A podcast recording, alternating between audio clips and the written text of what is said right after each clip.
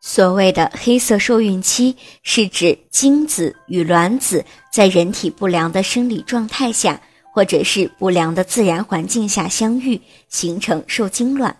这样的受精卵容易受到各种干扰，并且受精卵的质量也会受到影响。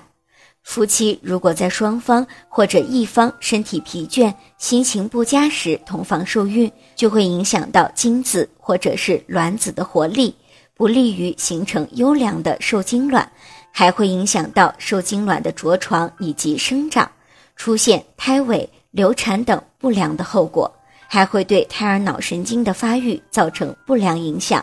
相反的，如果夫妻双方身体充满活力，心情很好，这时候同房受孕，内分泌系统就会分泌出大量对健康有利的酶和激素等。